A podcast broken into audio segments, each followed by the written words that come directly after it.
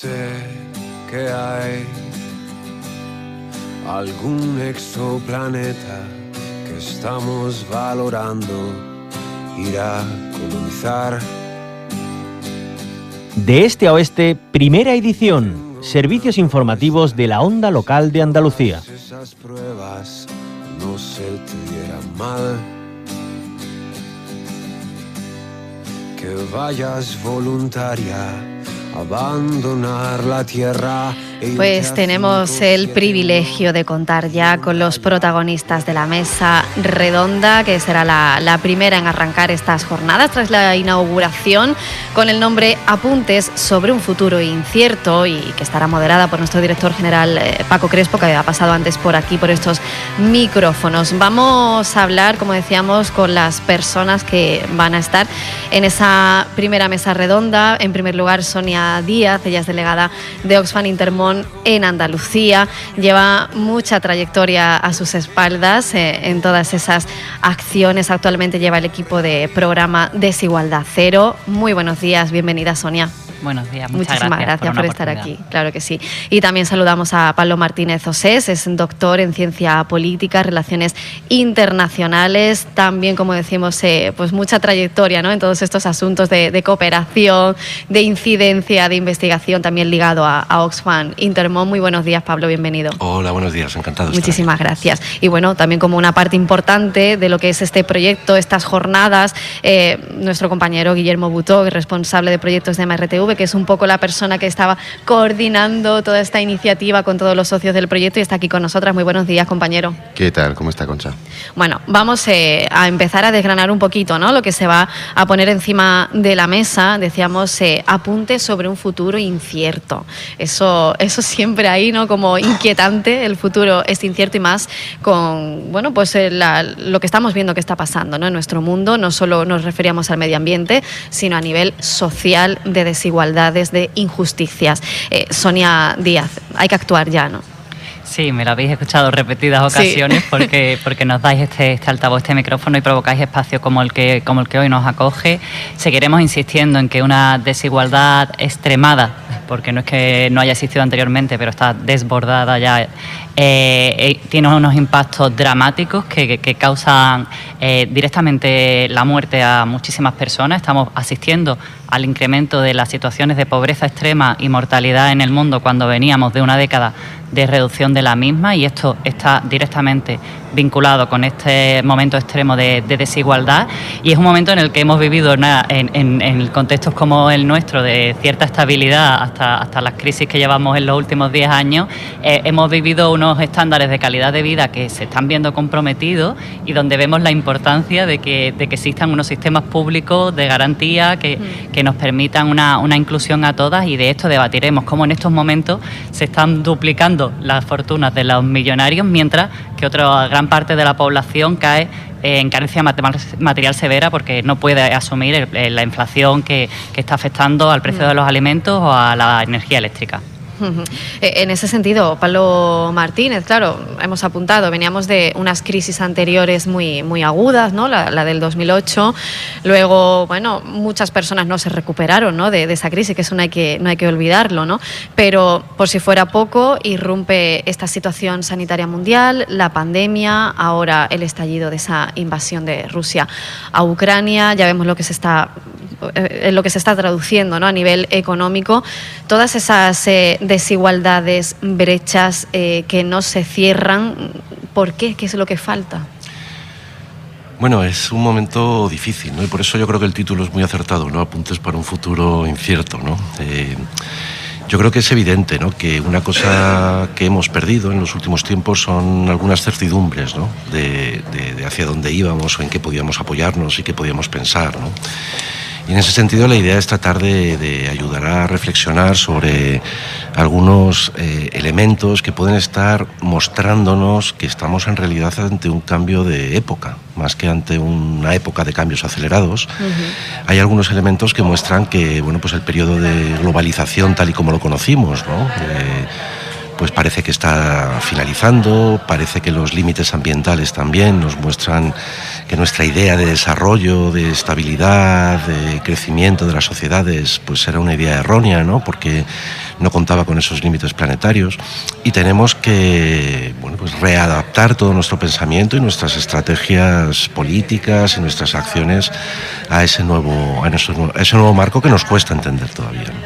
y, en todos estos eh, retos tan importantes que tenemos, ¿no? hablamos de, del bienestar de, la población mundial, eh, por supuesto, con todas las desigualdades que existen, ya previas ¿no? al momento actual que estamos pasando. ¿Qué papel juega en todo eso esa Agenda 2030, que además es lo que nos entraña ¿no? en, estas, en estas jornadas, esos objetivos de desarrollo sostenible, Sonia Díaz, eh, ¿son lo suficientemente ambiciosos o se está haciendo lo suficiente para poder cumplirlos? Como siempre, es una hoja de ruta que podemos problematizar, encontrarle límites o dificultades de aplicación, de localización. De hecho, estamos hablando desde aquí, sois una red de emisoras locales, estáis muy mm. ancladas al territorio y, desde las grandes eh, ideas y proyecciones a, la materialización de eso en lo, local, en lo próximo y en el comercio del barrio, hay un trecho y, no es evidente. Sin embargo, es una agenda que si la tomamos como, marco eh, válido, ya nos permitiría hacer un salto diferencial sobre lo que estamos, a lo que estamos asistiendo, sobre todo porque esta agenda eh, es la, la le da continuidad a la agenda de desarrollo del milenio y incorporaba e incorporaba muchos aprendizajes que habíamos tenido de, como decía Pablo, de, enfoque que veíamos que ya empezaban a quedarse superados y de una nueva globalidad que debía de entenderse de, mm. formas distintas y, de esta manera que desde, lo, desde la periferia sí se está tratando de articular, pero que está siendo insuficiente y, nos toca nos toca acelerar el paso porque hay mucha gente mm. que ya está siendo impactada. Mm. Y además esos enfoques, eh, Pablo Martínez Osés, ahí está ese concepto quizás un poco perverso ¿no? de desarrollo sostenible, ¿no? que tanto debate genera, que es un desarrollo sostenible, eso que implica, ¿no? porque no siempre todo el mundo avanza ni al mismo ritmo, ¿no? ni en la misma dirección. Claro. Eh, a mí me gusta decir, como dice José Manuel Naredo en su último libro, que el desarrollo sostenible es uno de esos no conceptos mm. que nos inventamos para hablar de lo que en realidad no sabemos muy bien eh, cómo se puede hablar. Eh, lo cierto es que eh, ya en 2010 Naciones Unidas publicó en su informe de desarrollo humano una gráfica muy interesante, ¿no? y es la que hacía correlacionar el nivel de desarrollo humano de los países con la huella ecológica. Entonces, en esa gráfica, en un lado, eh, en el lugar donde tenían que estar los países que más desarrollo sostenible tenían, que más desarrollo y que más sostenible era, que es lo que Naciones Unidas llamó como un cajón de sostenibilidad, resulta que no tenemos a ninguno de los 190 y tantos países del mundo. Entonces, esto, dicho de mala manera, nos rompe la cabeza, ¿no? Porque si llevamos 70 años tratando de hacer políticas de desarrollo para que los países que consideramos empobrecidos, que consideramos con necesidades, eh, asciendan por la escala del desarrollo para que se parezcan a nuestras sociedades, resulta que ahora ya sabemos, no sospechamos, sabemos que no hay planeta para todas. Pues sí, eso es eh, importante, ¿no? Saber en qué momento nos encontramos y pues qué acciones habría que hacer para que por lo menos eh, eh, este planeta que tenemos sea lo más habitable posible, que nuestra relación con, los demás seres ¿no? que viven en este planeta sea también pues sostenible y respetuosa, porque parece que con, ese, mm, esa visión de que el ser humano es el único y el todopoderoso ¿no? de, de este planeta está haciendo mucho daño, ¿no, Sonia?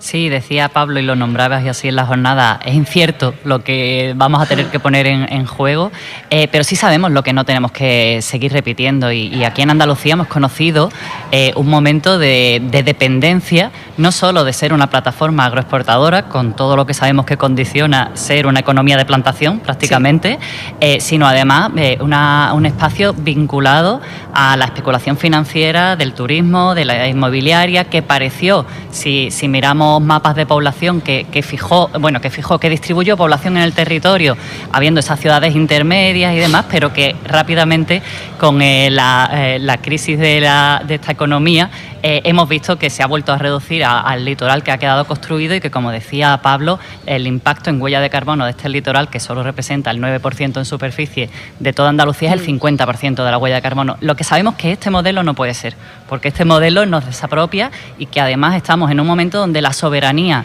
de las acciones que aquí ocurren queda lejos de las personas que las vamos a sufrir. Y esto está pasando en el contexto andaluz como está pasando en el contexto global. No, no es evidente qué decisiones tomar porque eh, si profundizas en lo que te da inmediatez, eh, aumentas esa brecha de, desigualdad y, de, bueno, de, desgaste de, tanto de la sociedad por, por, su explotación en la mano de obra como del planeta por la explotación de los recursos. Y se está hablando mucho ahora también en la actualidad, Pablo Martínez Osés, de bueno, pues la necesidad de que los que más tienen pues aporten más a la sociedad, esos debates de fiscalidad justa, ¿no? que es de lo que se trata, eh, para que luego eso pues revierta en un beneficio a toda la sociedad. ¿no? Eso es muy importante tenerlo en cuenta. Es eh, imprescindible, diríamos. ¿no? O sea, yo creo que Sonia lo explicaba magníficamente ahora. ¿no? En el hemos descuidado nuestro vínculo al territorio y hemos generado modelos de sociedades, modelos de desarrollo en definitiva, que no solo están depredando y en una lógica extractiva además los recursos que son de todos, sino que además están haciéndolo generando beneficios milmillonarios para unos pocos y cada vez menos, ¿no? Y esas riquezas que son que tienen su origen, ¿no? En los recursos de todos están yendo a parar a cada vez menos manos, ¿no? Por eso es eh, fundamental en el cambio de modelo de desarrollo que ya estamos enfrentando, porque esto se va a hacer sí o sí, es importante la palabra justa. ¿no? Mm. Transiciones justas, decisiones justas, y todas esas pasan por eh, revertir ¿no? la extracción de beneficios de los territorios al capital, que ha sido eh, la esfera ¿no? en la que se han acumulado los beneficios en los últimos 30 o 40 años de manera muy clara. ¿no? ¿Quién puede negar que las propiedades de los llamados fondos de inversión no están afectando a los precios de los alimentos, de la ropa, de la vivienda, de, todo lo que hacemos en el territorio ¿no? y que conforma nuestras vidas cotidianas? ¿no? Entonces suponemos coto a esa desmesurada financiarización mediante acuerdos de política pública y de regulación fiscal en términos de justicia y de, y de pre redistribución, o, o no vamos a conseguir un modelo de desarrollo en el marco de sostenibilidad ¿no? que, hablábamos pues eh, de todo esto, ¿no? Se va a hablar, me imagino, en esta mesa redonda, apuntes sobre un futuro incierto. Además, eh, no hablamos de, hipótesis, no hablamos ni de teorías, hablamos ya de cosas eh, que tienen suficiente peso, ¿no? Hay muchísimas investigaciones, estudios que están dejando en evidencia pues esas políticas ¿no? de, desarrollo, esas políticas extractivistas, como decías, eh, también de mm, esquilmar los recursos, pero a la vez no tener